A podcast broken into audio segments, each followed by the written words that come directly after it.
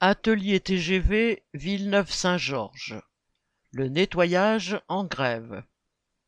Sur le site SNCF de Villeneuve-Saint-Georges, dans le Val-de-Marne, les salariés de Chalençon Propreté sont chargés du nettoyage des locaux, des vestiaires et des ateliers.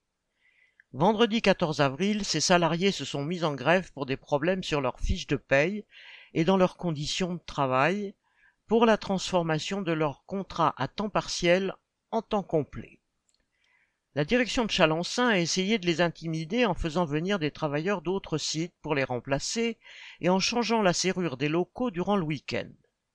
Mercredi 17 avril, ils étaient reçus par leur direction pour des négociations qui n'ont servi à rien d'autre qu'à régulariser les remboursements du pass Navigo qui sont obligatoires.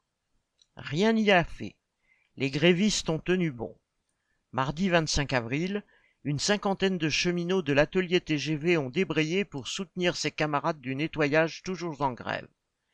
Ils ont déclaré à la direction de l'atelier que la SNCF, donneur d'ordre, était responsable des conditions de travail des travailleuses et travailleurs du nettoyage et devait trouver une solution pour satisfaire les grévistes. Correspondant Hello.